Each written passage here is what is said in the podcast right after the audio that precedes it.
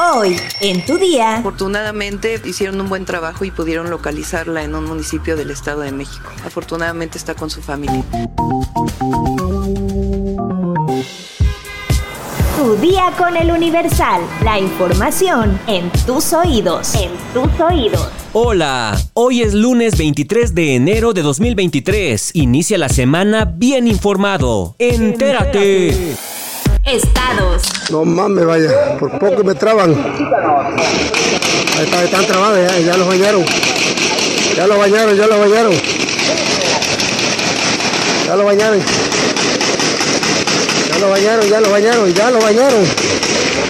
Al menos seis personas murieron, entre ellas dos infantes, durante un ataque ocurrido la tarde de este domingo en el puerto de Veracruz. Ocurrió sobre la carretera Veracruz-Jalapa, a la altura de la colonia Los Carriles del puerto de Veracruz, donde los ocupantes de una camioneta y un taxi fueron atacados a tiros. Los reportes policiales señalaron que en el interior de una camioneta fueron asesinadas a tiros cinco personas, entre ellas al menos dos menores de edad. En tanto, en un taxi, un hombre murió tiroteado y el conductor quedó gravemente herido. Al lugar acudieron docenas de elementos de corporaciones estatales, federales, castrense y naval, quienes llevan a cabo un fuerte operativo de búsqueda de los agresores. Nación. La bancada de Morena en la Cámara de Diputados propuso una iniciativa para castigar el plagio académico y hacer valer el derecho de audiencia del acusado de plagio. Lo anterior bajo el argumento de que en el caso de la ministra Yasmín Esquivel Moza no ha sucedido y según los morenistas ha sido víctima de un linchamiento mediático con claros tintes misóginos y machistas. La propuesta del diputado Alejandro Robles propone reformar la ley reglamentaria del artículo quinto constitucional relativo al ejercicio de las profesiones en la Ciudad de México. Establece además que serán las facultades de la Dirección General de Profesiones y de las autoridades universitarias que emitieron el título profesional quienes podrán llevar a cabo la anulación del registro del título profesional y revocación de la cédula, atribución que prescribirá en un periodo de cinco años contados a partir de la obtención de la cédula profesional con efectos de patente. El diputado Alejandro Robles mencionó que es necesario legislar en esta materia, pues existe un vacío legal que da lugar a incertidumbre e inseguridad jurídica en torno a este tema que ha cobrado especial relevancia en los últimos días. Pero dice, no solo a raíz del caso de la ministra Yasmín Esquivel, el diputado morenista también mencionó los casos de Enrique Peña Nieto e incluso de Vicente Fox Quesada, que con su plan de gobierno, al que solo le hizo adecuaciones de tipo académico, lo presentó como su tesis profesional, tal como consignó la jornada en su momento. Pero bueno, con esta propuesta, si plagias tu tesis y en cinco años no te atrapan, ya la hiciste.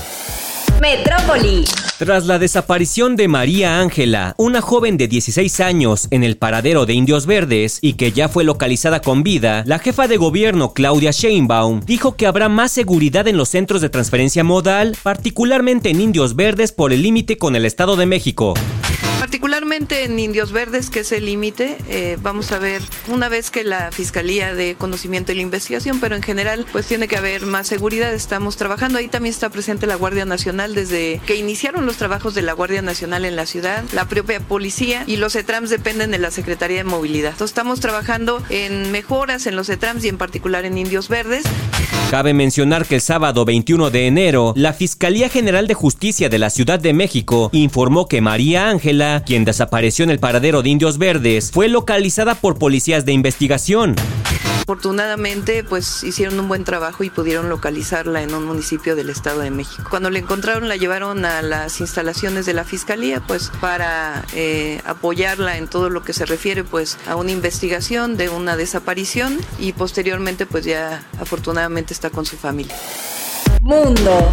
Este domingo, la policía estadounidense informó que localizó a un posible sospechoso del tiroteo masivo ocurrido en la localidad de Monterrey Park, cerca de Los Ángeles, donde 10 personas murieron y otras 10 resultaron heridas. Los agentes encontraron sin vida sujeto en Torrance, dentro de una furgoneta blanca que coincide con el vehículo sospechoso citado por algunos testigos. En una comparecencia anterior, las autoridades indicaron que buscaban como sospechoso a un hombre asiático, que según los testigos tenía entre 30 y 50 años de edad. En la foto distribuida aparece con una chaqueta de piel, gafas y gorro y se advertía que debía considerarse como armado y peligroso. El tiroteo se produjo sobre las 10 de la noche con 22 minutos, hora local del sábado, en una sala de baile de Monterrey Park a unos 13 kilómetros al este de Los Ángeles.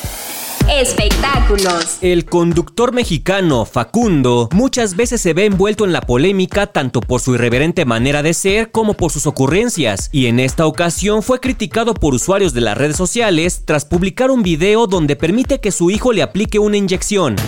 En el día de hoy mi hijo va a aprender algo importantísimo que todo enfermero debe de saber y es inyectar.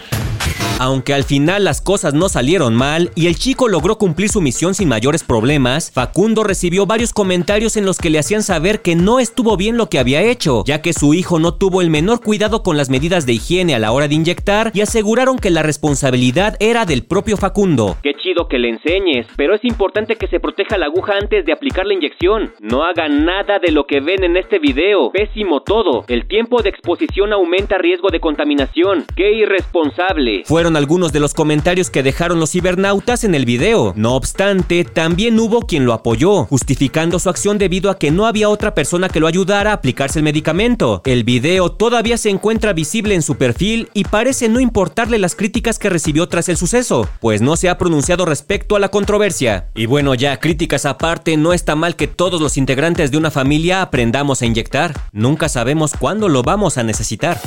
¿Quieres un truco para que tu maleta salga primero en la banda de equipaje? Descúbrelo en nuestra sección destinos en eluniversal.com.mx. Ya estás informado, pero sigue todas las redes sociales de El Universal para estar actualizado. Comparte este podcast y mañana no te olvides de empezar tu día. Tu, día, con, El Universal. Tu día con El Universal. La información en tus oídos. En tus oídos.